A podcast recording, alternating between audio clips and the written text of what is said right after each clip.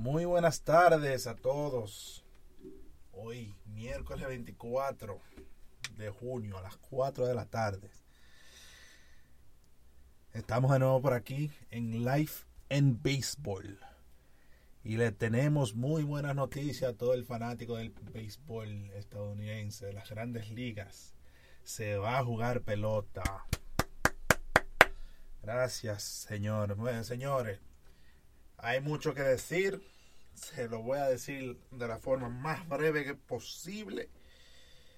No les voy a contar nada de lo que pasó anterior al acuerdo, pero fueron muchas semanas de negociaciones de atrás para adelante entre los dueños del equipo y los jugadores, el comisionado y el, y el encargado de la asociación de jugadores. La cosa es, lo importante es que finalmente se dijo que habrá béisbol. Como ya mencioné, no voy a entrar en detalle de todas las reuniones. Vamos a enfocarnos, enfocarnos en lo positivo y es que se va a jugar pelota. Eh, de antemano, eh, no tengo toda la información. Eh, informaciones todavía están saliendo, no todo está concreto. Faltan alguna cosita, por ejemplo, el calendario no está fijado, no se sabe si habrán días libres de por medio. y hay para de cositas que se pueden, que todavía están en el aire. Incluso todavía hay negociaciones activas que pueden suceder antes de que empiece la temporada. Pero para tener un poco de, conocimiento de todo lo que, de lo que va a pasar y cómo está pasando todo, eh, vamos, les voy a puntualizar eh, algunas de las reglas y eh, de cambios de cosas que van a pasar durante esta temporada. Lo primero es los rosters. Los rosters de los empiezan con 30 jugadores activos. Los rotes empiezan con 30 jugadores activos. Eh, por las primeras dos semanas después del inicio de la temporada. Luego de esas dos semanas, en la tercera semana empiezan con un roster de 28 jugadores activos. Luego de esas siguientes dos semanas, empieza, o sea, después del primer mes de juego, se va activar lo que es lo que se estaba estipulando para este año, a partir de este año, que era un roster de, de 26 jugadores activos.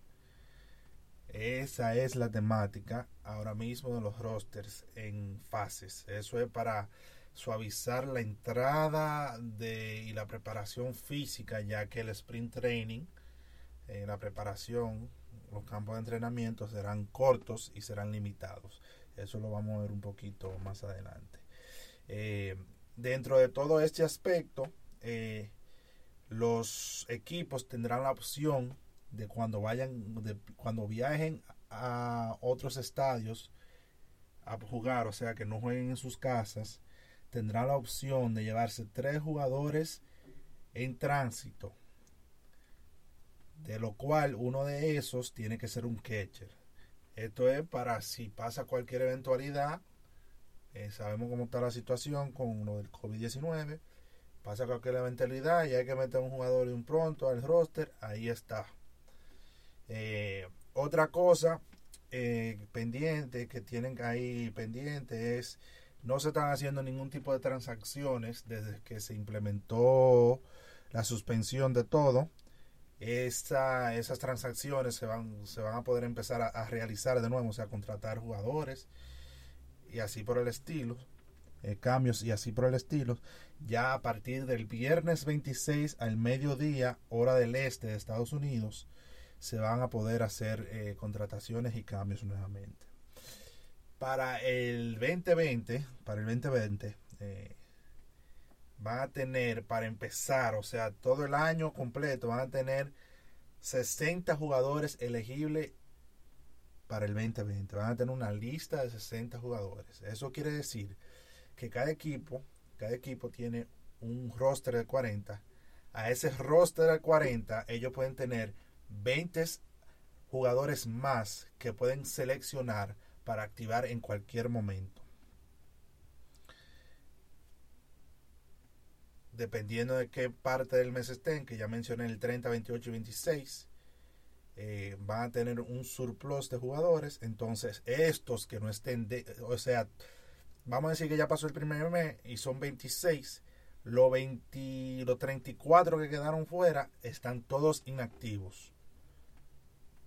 Todos están inactivos se quedarán en, en los campos de entrenamiento o en las academias, eh, las diferentes academias que tiene cada equipo, eh, ya sea en Florida o en Arizona. Eh, esa parte no está muy concreta, pero me imagino que van a ser en esas academias de Florida y Arizona.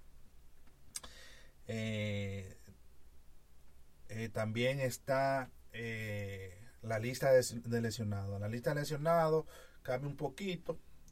La lista de 10 días se queda igual.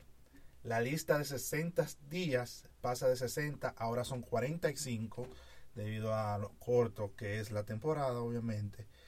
Eh, también pasa, eh, se crea una lista adicional que es para los jugadores que den positivos del COVID. Esta lista no, tiene, no tendrá un tiempo determinado, sino que dependiendo de la evolución del jugador, no está totalmente, eso viene con más detalles, son de los detalles que faltan, dependiendo de lo que, de lo que vaya pasando con el jugador, van a ir haciendo rejuego. Eh, también tenemos dentro de las reglas del roster que para el, para el jugador poder participar en los playoffs este año debe de estar en roster antes del 15 de septiembre sea, todo jugador que sea adquirido después del 15 de septiembre, o sea, dígase 16 en adelante, no podrá jugar en playoffs con, ese equipo. Eh, la, fecha límite de cambios fue cambiada del 31 de agosto, eh, perdón, del 31 de julio al 31 de agosto. Ahora será el 31 de, agosto. O sea que eh, tenemos eso. Esas son las las cositas por arriba ahora mismo que hay dentro de lo que es el roster. Eh, reglas de juego que han podido, eh, que son importantes para este año. Eh, por ejemplo,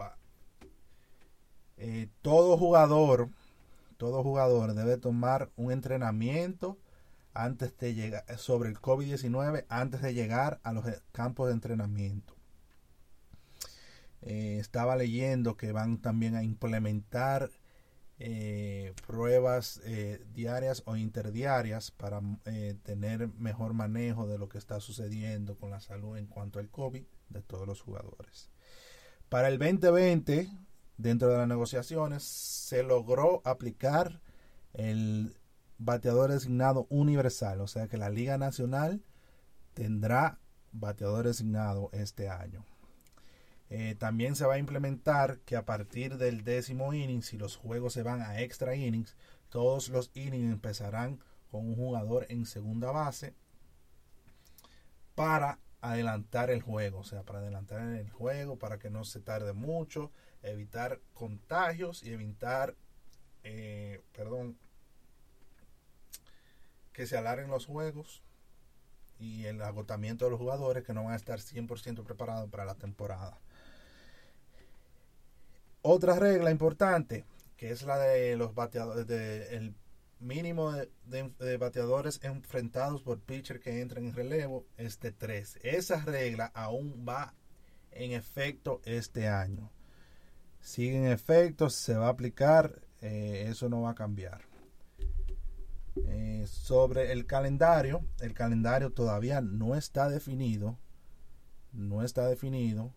Eh, piensan empezar el primero de agosto, el primero de julio, perdón, me estoy yendo lejos todavía. Primero de julio empiezan los campos de entrenamiento en los parques de casa de cada equipo. Eh, el calendario consiste de 60 juegos. 40 de esos juegos son contra eh, rivales de división. Dígase eh, los Yankees van a jugar contra Boston, eh, sus rivales normales, Boston, Toronto, Tampa y los Yankees. Bueno, Los Yankees, eso mismo, no eran los Yankees, perdón, se me fue. Van a jugar contra 10 contra cada equipo de su división y de los 20 sobrantes van a ser, eh, no, me imagino que 5, no, no lo dijeron, esa, esa, esa, información no la dijeron, pero van a jugar, me imagino que 5 contra cada equipo, 5 o 4 contra cada equipo eh, de la misma región, dígase la división este de la nacional, en este caso, van a jugar 20, 20 veces contra cada equipo de esa división, eh, con, en total contra cada equipo de esa división. Eh, los campos de entrenamiento empezarán por fase, eh, lo que es eh, las rutinas, empezarán individuales y de grupos pequeños de hasta 5 para empezar. Luego en la fase 2 se van a grupos más grandes o el equipo completo. Y ya en la fase 3 se empezará a jugar juegos limitados contra otros equipos. Así planeando el día de comienzo, el 23 o 24 de julio. Vi por ahí que era el 24.